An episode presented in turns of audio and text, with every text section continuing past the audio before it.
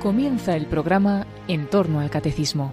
Como complemento a las catequesis sobre el más allá que el padre Luis Fernando de Prada está ofreciendo dentro de su programa sobre el Catecismo de la Iglesia Católica, les vamos a ofrecer en varios sábados la reposición de algunos programas de Dame de Beber del padre José María Iraburu sobre estos mismos temas.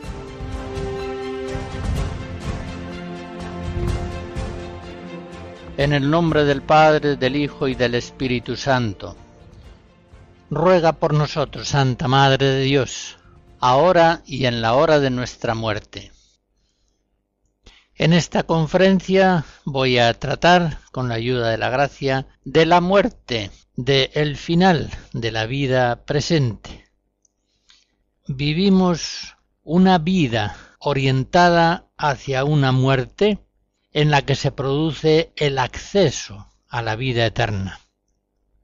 Ciertamente la muerte es uno de los misterios fundamentales de la vida humana, de tal manera que aquellos filósofos, hombres sabios, que no saben responder acerca del enigma de la muerte, en el fondo son unos ignorantes, no saben nada no tienen palabras que sean capaces de iluminar la vida de los hombres. No saben responder a una de las preguntas más urgentes e importantes que el hombre puede hacerles. Nosotros los cristianos conocemos el misterio de la muerte a la luz de la revelación divina. Sabemos que el alma vivifica al cuerpo de tal modo que cuando el alma se separa del cuerpo, se produce la muerte.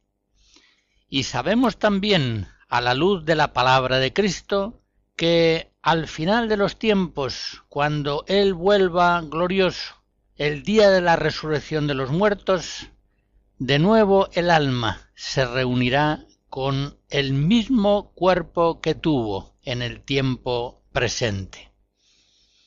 La resurrección de los muertos es el artículo final del símbolo apostólico de la fe, del credo de la Iglesia.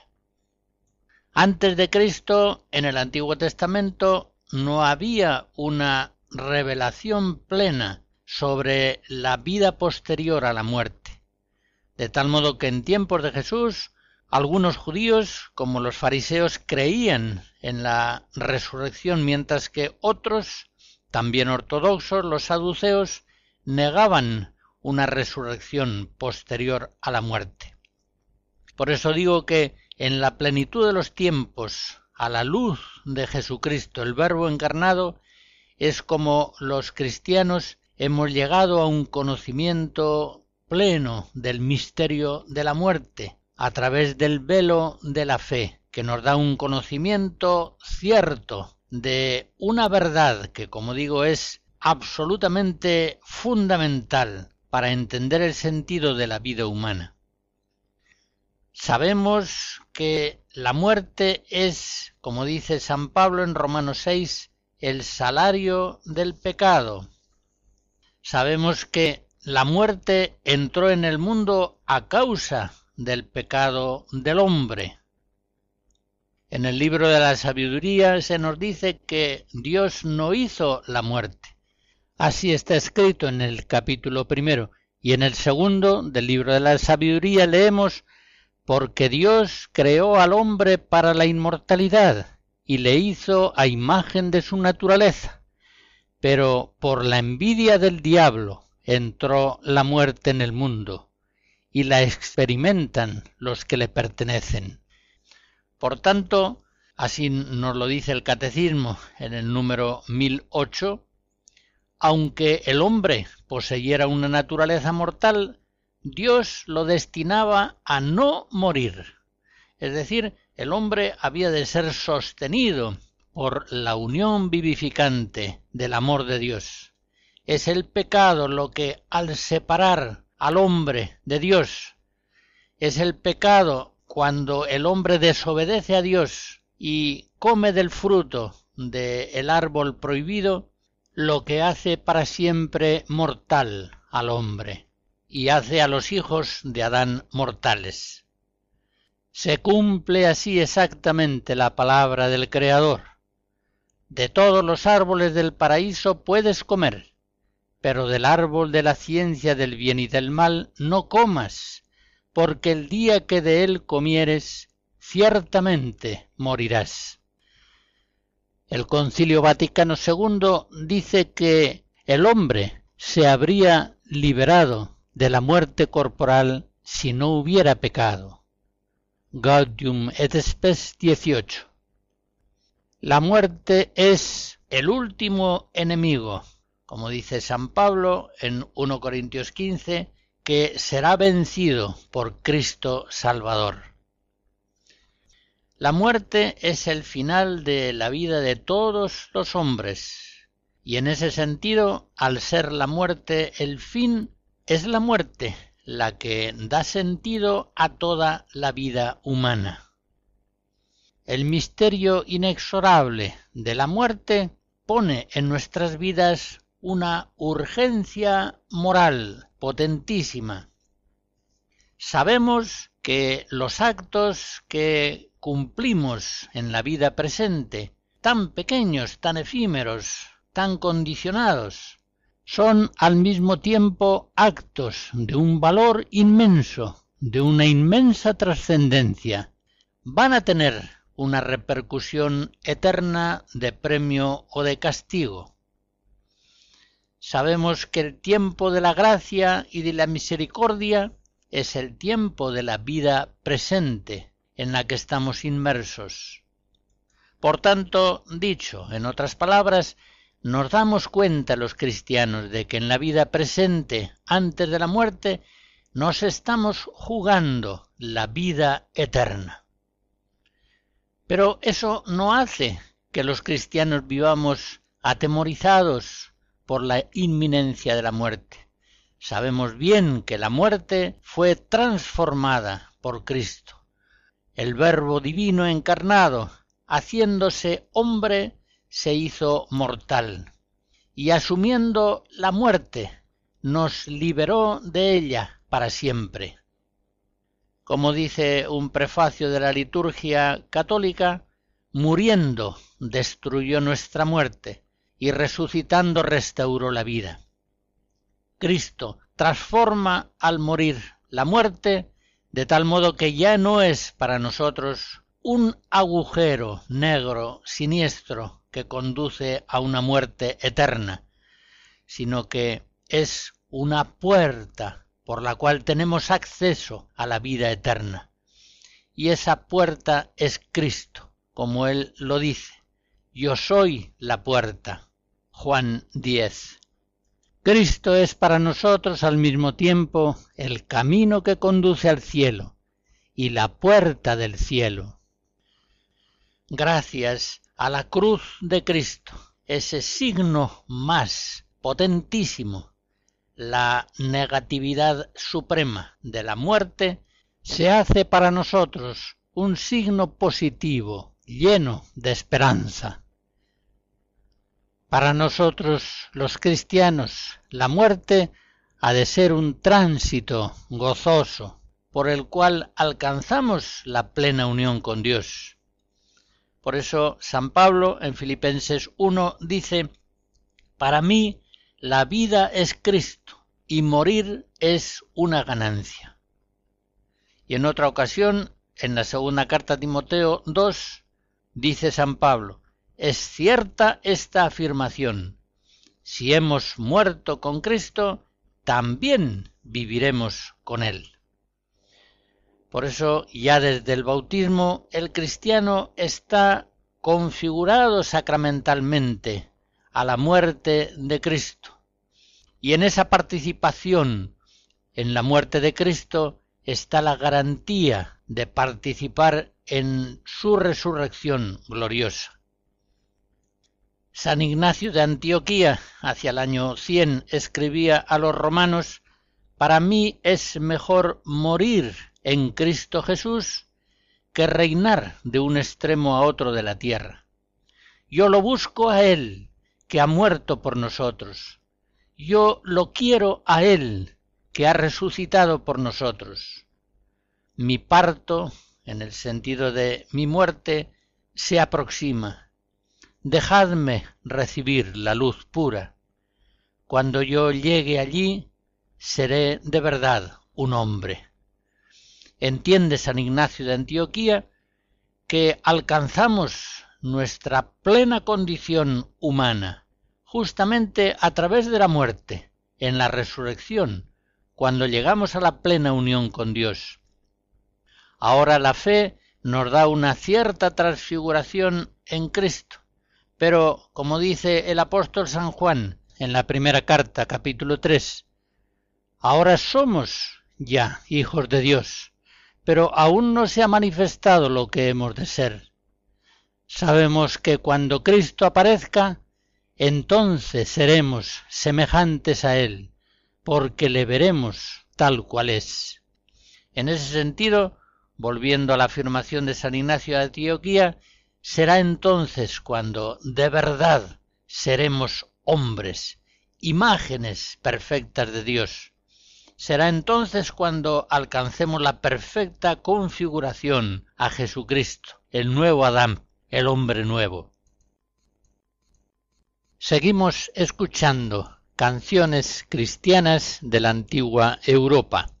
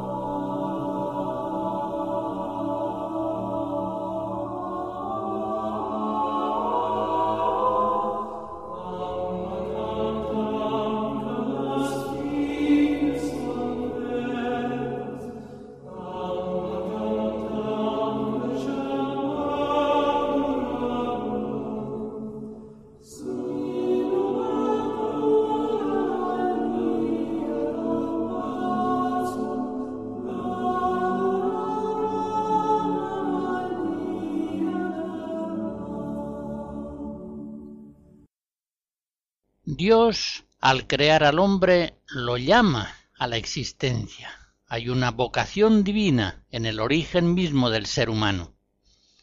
Pero Dios llama con una vocación especial a través de Cristo a la vida nueva, a la vida de la gracia, a la vida sobrenatural. Esa es la vocación cristiana.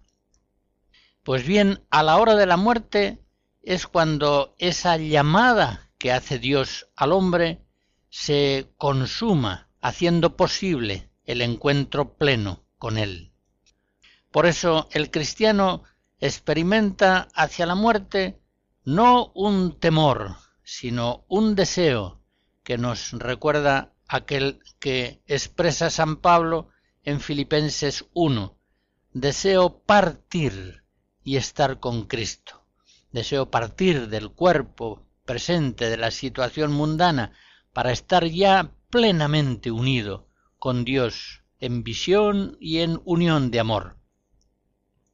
Dios Creador, Dios Salvador, a la hora de la muerte, llama definitivamente al hombre hacia sí, y el hombre debe acudir en un acto de obediencia y de amor confiado al Padre que le llama a ejemplo de Cristo cuando le llega la hora de pasar al Padre.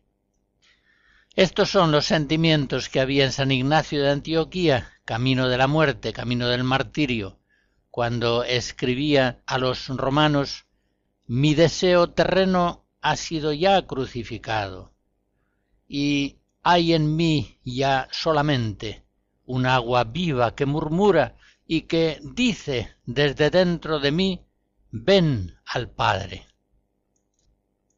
Esta visión cristiana de la muerte se expresa de una manera magnífica en la liturgia de la Iglesia. Por ejemplo, en uno de los prefacios de difunto se dice La vida de los que en ti creemos, Señor, no termina, se transforma, y al deshacerse nuestra morada terrenal, adquirimos una mansión eterna en el cielo. Toda la vida presente es una peregrinación temporal, cuyo fin es la muerte, cuando se producirá el encuentro pleno con Dios.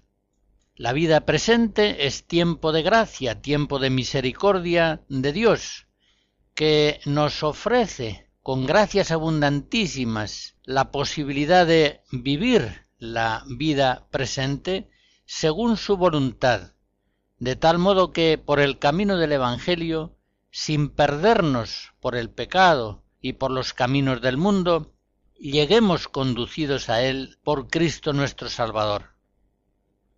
La peregrinación de nuestra vida va a ser única. Solamente vivimos una vida terrena. Como dice la carta a los Hebreos capítulo 9, está establecido que los hombres mueran una sola vez. Por tanto, no hay reencarnaciones después de la muerte. No se da al hombre la posibilidad de vivir sucesivamente varias vidas, sino que la vida que nos es dada es solamente una, termina en la muerte y se prolonga en una vida eterna de premio o de castigo. Por eso la Iglesia anima continuamente a los cristianos para que se preparen viviendo santamente a una muerte santa. Quiero señalar de paso que cada día la oración de completas en la liturgia de las horas viene a ser como un ensayo diario de nuestra propia muerte. Es en completas cuando un día y otro decimos las palabras de Cristo al morir en la cruz. A tus manos, Señor, encomiendo mi espíritu. Tú, el Dios leal, nos librarás. Si se fijan en no pocas oraciones de la liturgia de completas, hay alusiones a la muerte. Por ejemplo, en el cántico de Simeón, cuando tomando a Jesús, el Salvador niño, en sus brazos, dice que ya puede morir en paz. Ahora, Señor, según tu promesa, ya puedes dejar a tu siervo irse en paz, porque mis ojos han visto a tu Salvador, a quien has presentado ante todos los pueblos, luz para alumbrar a las naciones y gloria de tu pueblo, Israel.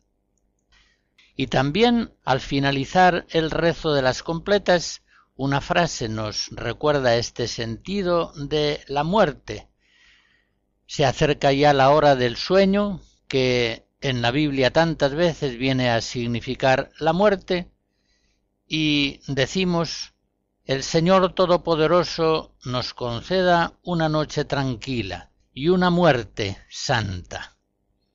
Por eso digo que el rezo de completas viene a ser para nosotros un ensayo diario de nuestra propia muerte. Pero toda la vida cristiana, la participación en la Eucaristía, el memorial de la pasión, de la muerte de Cristo, la vida de oración, el ejercicio de las virtudes, la abnegación, el morir al hombre viejo una y otra vez con la gracia de Cristo, combatiendo las tentaciones, venciendo el pecado, toda la vida cristiana es una preparación a una muerte santa. Y tantos han sido los maestros espirituales que urgían, como el autor de la imitación de Cristo, a vivir de tal modo que la vida presente fuera una perfecta preparación a la muerte que nos da acceso a la vida eterna. Leemos en la imitación de Cristo esta exhortación habrías de ordenarte en todas las cosas como si enseguida hubieses de morir. Si tuvieses buena conciencia, no tendrías mucho miedo a la muerte. Mejor sería huir de los pecados que huir de la muerte. Si hoy no estás preparado, ¿cómo lo estarás mañana? La Iglesia, por otra parte, no olvida que cuando desfallecemos en la muerte, participamos de la muerte de Cristo y que esa muerte de Jesús en la cruz estuvo acompañada de la presencia dulcísima y confortadora de la Santísima Virgen María. Por eso, una y otra vez, cuando rezamos el Ave María, le pedimos a la Virgen que ruegue por nosotros pecadores ahora y en la hora de nuestra muerte.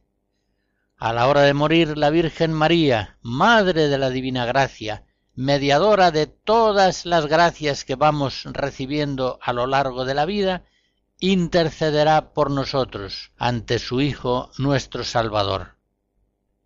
Tengamos también devoción a San José, que habiendo muerto en los brazos de Jesús y de María, es, en la tradición de la Iglesia, patrono de la buena muerte. Hagamos nuestra aquella oración preciosa en la que se le dice San José, custodio amante de Jesús y de María, enséñame a vivir siempre en tan dulce compañía. No me falte en este día tu amorosa protección, ni en mi última agonía tu piadosa intercesión. No nos faltará la intercesión del patriarca San José y de nuestra dulcísima Madre para morir en Cristo, para desfallecer en la hora de la muerte cayendo en los brazos amorosos de Dios nuestro Padre.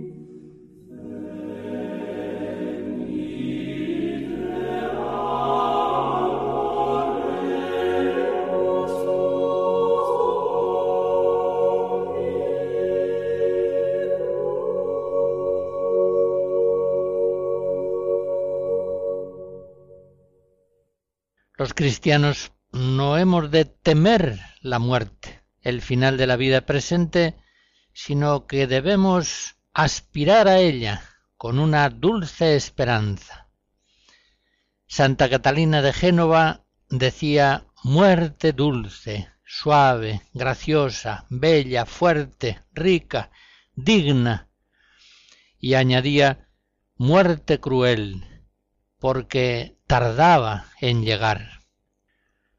Los que somos ciudadanos del cielo, como dice San Pablo en Filipenses 3, los que vivimos, en expresión de San Pedro, una Pedro 2, como extranjeros y forasteros en este mundo, nos alegramos cuando nos llega la hora de pasar al Padre. Esa bellísima expresión de Juan 13, pasar al Padre, para expresar la muerte de Cristo, que vale para expresar la muerte nuestra, la hora de pasar al Padre. Por eso nosotros, en la proximidad de la muerte, movidos por el Espíritu Santo, decimos aquello del Salmo 121, qué alegría cuando me dijeron, vamos a la casa del Señor. Este ha sido el sentimiento de los santos, y este ha de ser el sentimiento nuestro si queremos imitarles, imitando así a Jesucristo.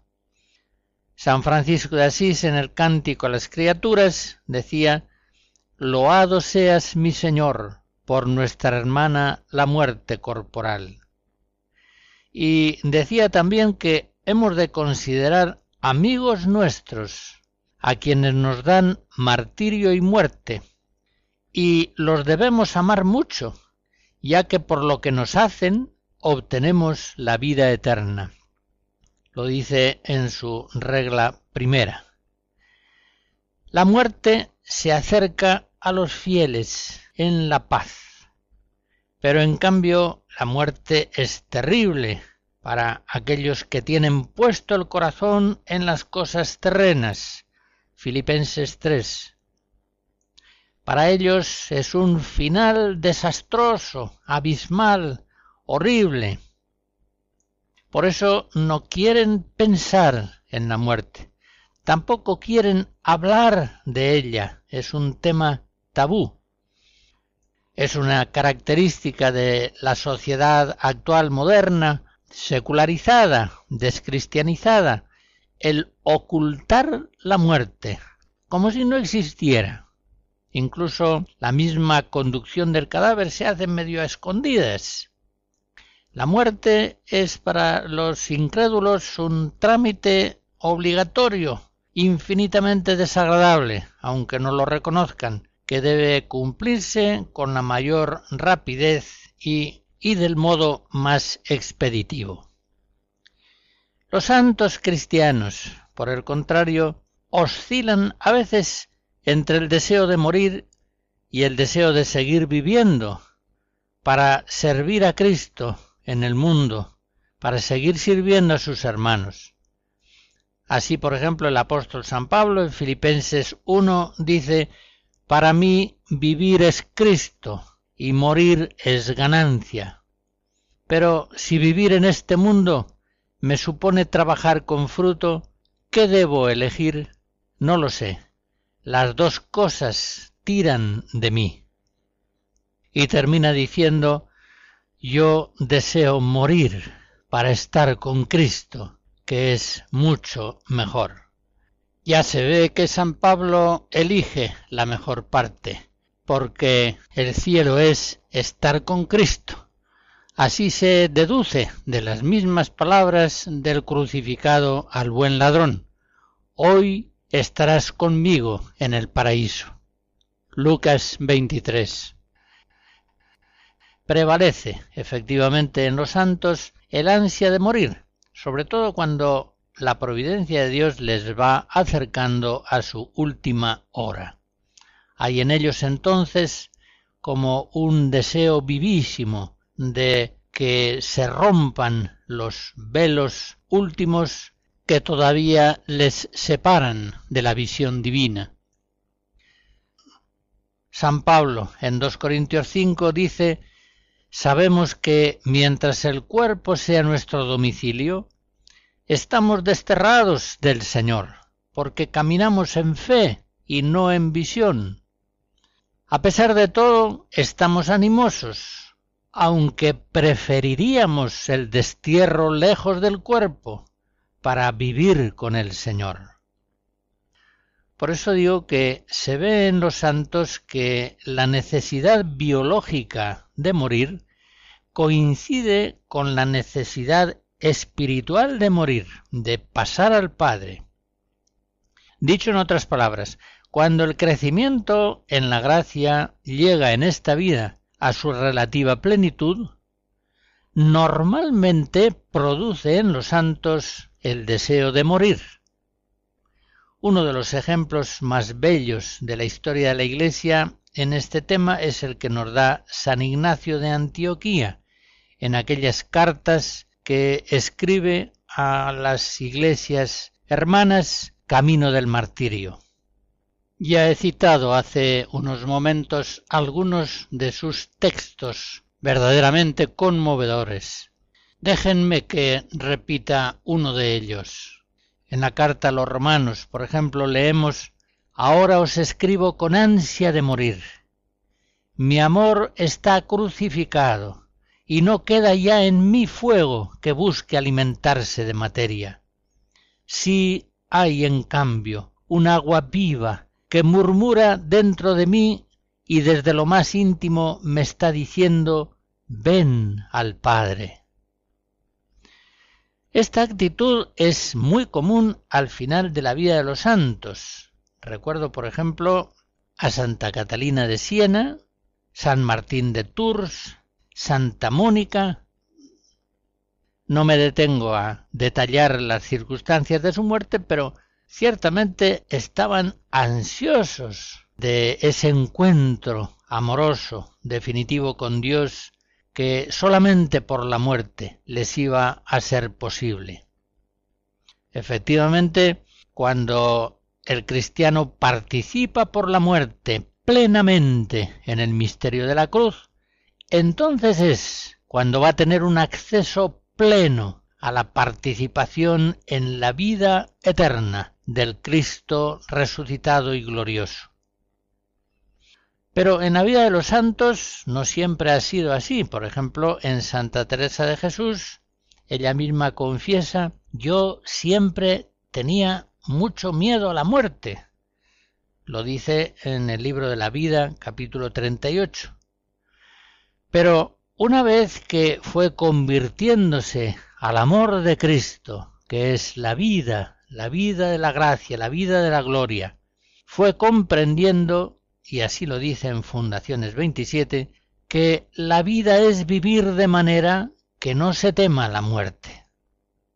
Y ella se burlaba con gracia de aquel temor que ella había sentido en otro tiempo a la muerte y que algunas hermanas suyas de su convento sentían todavía. Y dice así, algunas monjas no parece que venimos a otra cosa al monasterio sino a no morirnos. Y cada una lo procura como puede. Y concluye diciendo, si no nos determinamos a tragar de una vez la muerte y la falta de salud, nunca haremos nada. Camino de Perfección 10. Santa Teresa sigue diciendo de sí misma, y lo dice en forma poética, vivo sin vivir en mí y tan alta vida espero que muero porque no muero. Sin embargo, el mismo amor a Dios que a Santa Teresa le hacía desear la muerte, ese mismo amor le hacía también amar la vida.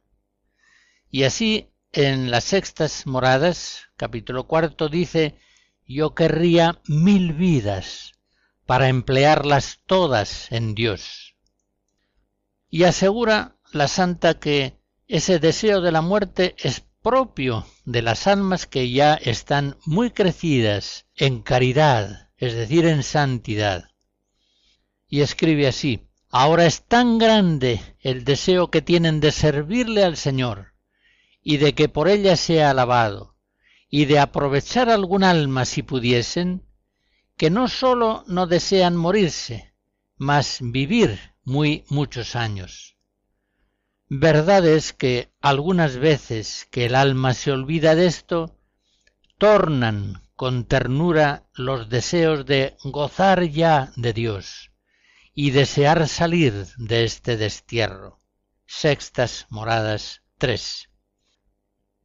Recuerdo, en fin, aquella preciosa poesía de Santa Teresa que termina sus versos diciendo muérame yo luego. Y tengan en cuenta que la palabra luego en el siglo XVI tenía el sentido que todavía mantiene en muchos pueblos de Hispanoamérica. Inmediatamente, muérame yo luego, muérame yo al instante, ahora mismo. Ve ante mis ojos, dulce Jesús bueno, ve ante mis ojos, muérame yo luego. Ve a quien quisiere rosas y jazmines, que si yo te viere, veré mil jardines. Flor de serafines, Jesús Nazareno, ve ante mis ojos, muérame yo luego. No quiero contento, mi Jesús ausente, pues todo es tormento a quien esto siente. Sólo me sustente tu amor y deseo, ve ante mis ojos, muérame yo luego.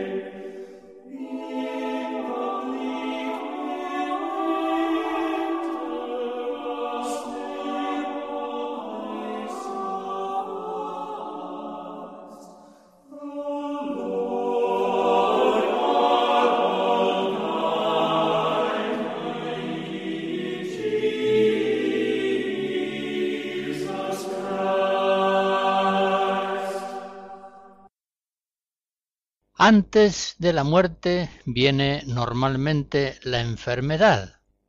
Y como bien sabemos, tanto la enfermedad como la muerte entraron en el mundo por el pecado del hombre. De tal modo que solamente aquel que vence el pecado del mundo, Jesucristo, es el que es capaz de vencer en nosotros la enfermedad y la muerte. La enfermedad, la proximidad de la muerte, conduce al hombre sin fe hacia la angustia, la amargura, incluso el pánico. Pero a los cristianos debe llevarlos a un acrecentamiento de su esperanza, a una purificación en las cruces de sus dolencias, de tantos pecados pasados, por tanto, a una muy especial ocasión de crecimiento espiritual con la ayuda del Señor. ¿Cuántas veces los Evangelios nos manifiestan la compasión de Cristo hacia los enfermos? ¿Y cuántas veces nos dicen que curaba a todos los enfermos que se acercaban a Él? Cristo fue enviado por el Padre para curar a los hijos de Adán de todas sus enfermedades, naturales y espirituales. Vino a curar al hombre entero en alma y cuerpo. Él es Jesucristo, el médico que el hombre enfermo necesita. Él, Jesucristo, es aquel que se compadece de los enfermos y de todos los que sufren hasta el punto de identificarse con ellos estuve enfermo y me visitasteis. Mateo 25. Los enfermos contemporáneos de Jesús captaban esta compasión que hacia ellos sentía el Salvador y se acercaban a él pidiendo curación. Trataban de tocarlo, pues, como dice el evangelista San Lucas en el capítulo 6, salía de él una fuerza que los curaba a todos. Pues bien, esa misma fuerza sanante de Jesucristo la recibimos los cristianos en todos los sacramentos, pues en ellos continúa tocándonos el mismo Cristo para sanarnos en alma y cuerpo. Cristo no sólo se deja tocar por los enfermos que se le acercan, sino que hace suyas sus miserias. Así lo dice Mateo 8, haciendo alusión a la profecía de Isaías. Él tomó sobre sí nuestras flaquezas y cargó con nuestras enfermedades.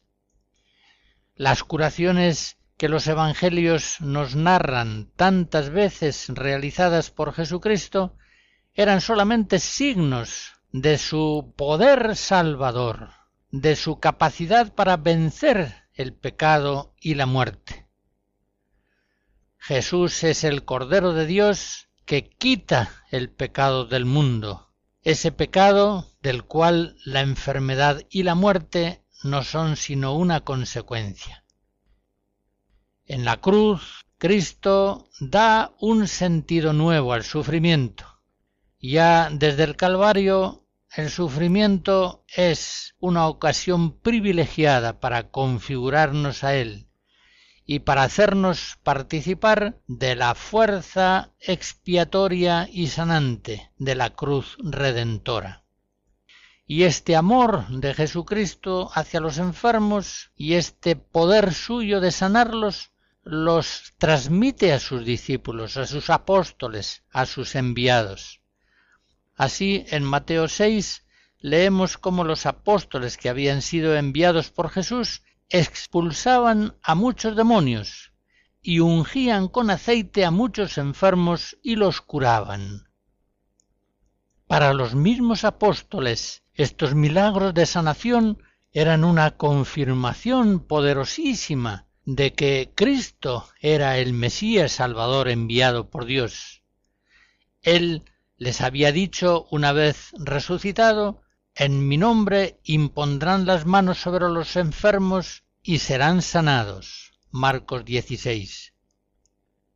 Sabemos por lo demás que no a todos los enfermos los curaba Jesucristo. Tenemos, por ejemplo, el mismo caso de San Pablo, que padecía una enfermedad que no conocemos exactamente, pero que debía ser sumamente penosa y humillante, y que sin embargo, habiendo suplicado una y otra vez la sanación de su amado Jesucristo, él le dice, mi gracia te basta, que mi fuerza se muestra plena en la flaqueza. 2 Corintios 12. Y así, confortado por el mismo Cristo, San Pablo nos dirá, completo en mi carne lo que falta a las tribulaciones de Cristo en favor de su cuerpo, que es la Iglesia. Colosenses 1. El Nuevo Testamento, concretamente en la epístola de Santiago, capítulo 5, nos da el testimonio de que la Iglesia primera tuvo ya un rito propio en favor de los enfermos. Leemos en ese texto del apóstol Santiago, ¿Está enfermo alguno de vosotros? Llame a los presbíteros de la Iglesia, que oren sobre él y le unjan con óleo en el nombre del Señor. Y la oración de la fe salvará al enfermo y el Señor hará que se levante, y si hubiera cometido pecados, le serán perdonados. La Iglesia, pues, desde el principio, cree y confiesa que entre los siete sacramentos hay un sacramento especialmente dedicado a confortar a los enfermos, el sacramento de la unción de los enfermos. Y así el concilio de Trento declara esta unción santa de los enfermos fue instituida por Cristo nuestro Señor como un sacramento de la nueva alianza, verdadero y propiamente dicho, que está insinuado por Marcos y recomendado a los fieles y promulgado por Santiago, apóstol y hermano del Señor. Tanto en la tradición de Oriente como en la de Occidente, la Iglesia ha empleado siempre el aceite bendito para realizar el sacramento de la unción de los enfermos, que en un tiempo se aplicaba casi exclusivamente a los que estaban ya muy próximos a la muerte. Por eso solía llamarse extrema unción, sin embargo, como nos enseña el Concilio Vaticano II en la Sacrosanctum Concilium 73, la unción de los enfermos no es un sacramento solo para aquellos que están a punto de morir.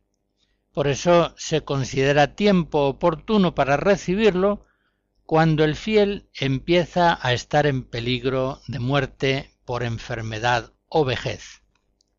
Y el Catecismo de la Iglesia, en el número 1515, nos dice que si un enfermo que recibió la unción recupera la salud, puede, en caso de una nueva enfermedad grave, recibir de nuevo este sacramento.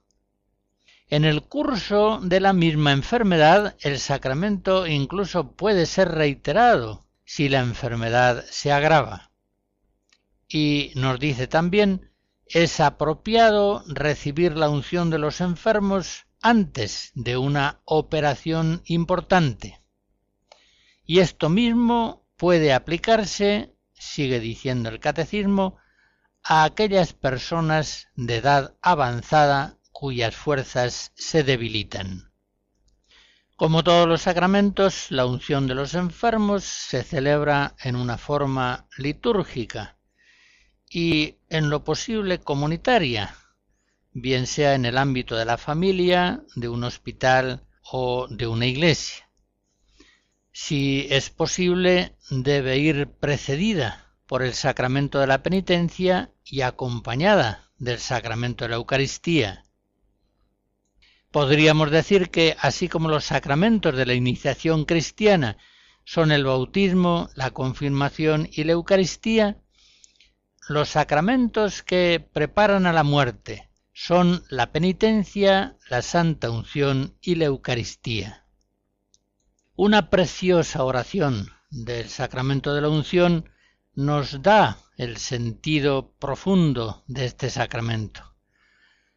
Te rogamos, Redentor nuestro, que por la gracia del Espíritu Santo cures el dolor de este enfermo, sane sus heridas, perdone sus pecados, ahuyentes todo sufrimiento de su cuerpo y de su alma, y le devuelvas la salud espiritual y corporal, para que restablecido por tu misericordia, se incorpore de nuevo a los quehaceres de la vida. Y la fórmula estricta por la que se realiza el sacramento dice así, por esta santa unción y por su bondadosa misericordia, te ayude el Señor con la gracia del Espíritu Santo, para que libre de tus pecados, te conceda la salvación y te conforte en tu enfermedad.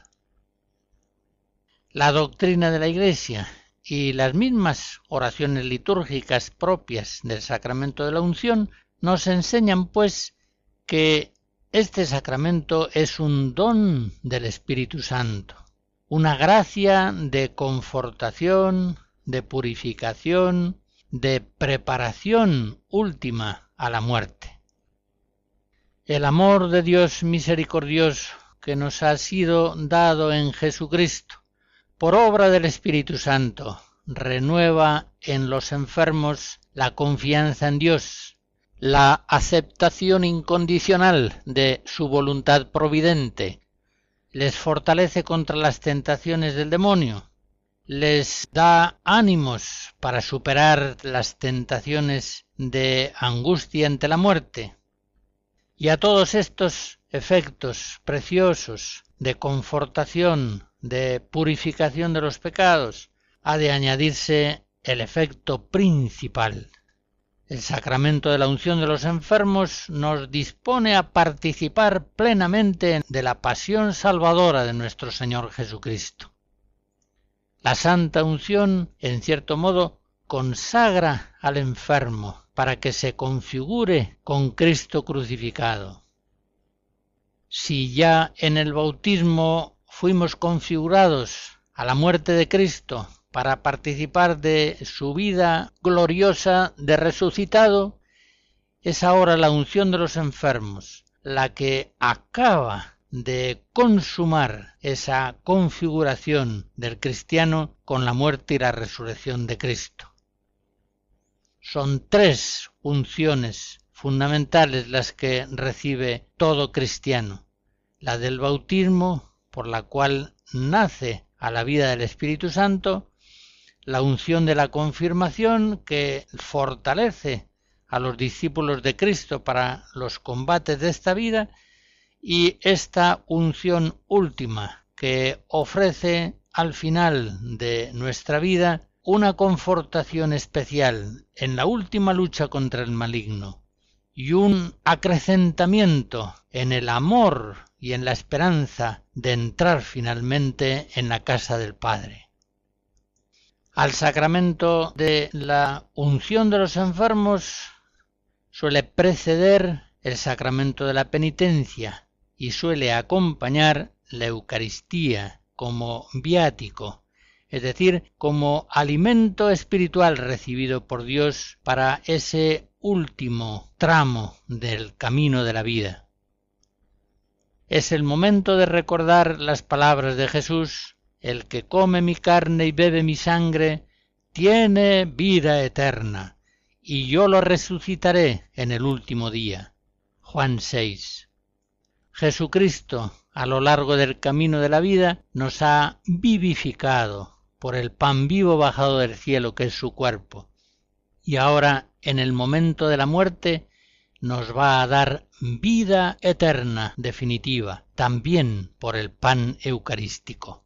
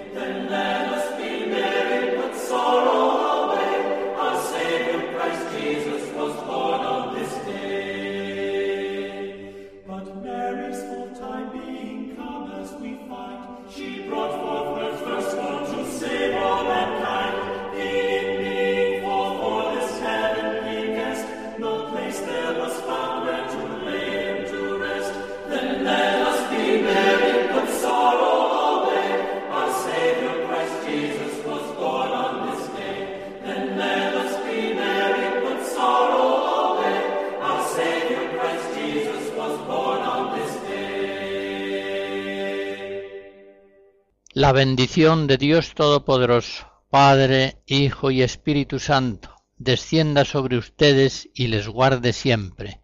Amén.